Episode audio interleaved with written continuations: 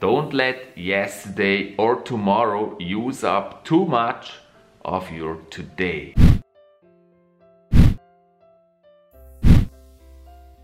Today I want to talk about something that may be holding you back when you don't even notice it. Thoughts about the past. The past is over. You cannot change it. The only thing you can do is learn from the past, prepare for the future to avoid mistakes you made in the past. But the future is not written yet. The future is just an illusion that may happen or may not. If you think about it, most of the times you, that you have been afraid of something, it did not happen the way you thought. Usually bad things happen unexpectedly and you're not prepared anyway. So now if you're really focused on the past and think about the past, you're unhappy about things that happened in the past, that really takes away energy that you need to prepare for the future. So forget about all that thing. All you have is the now. And you gotta use the now for happiness and to prepare.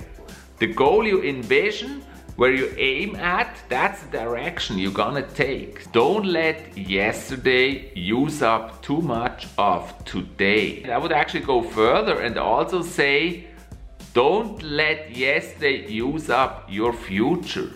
Yesterday's done, tomorrow's not yet written. All we have is now. So use now wisely. The past and the future are just made up illusions by the brain. You know, the past only exists in your memory.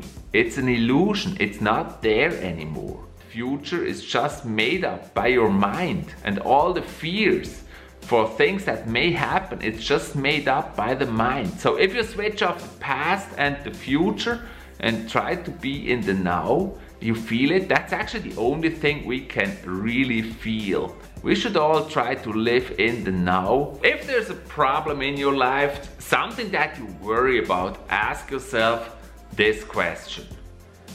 Can you do something about it? Now there's two answers. If the answer is yes, then do it. Solve the problem and you don't have to worry about it anymore. If the answer is no, meaning you can't do anything about it, then why worry about it?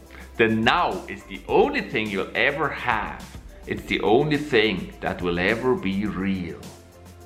Everything else, past and future, are just made up. I hope you enjoyed this video and I'll see you in the next one. Bye bye.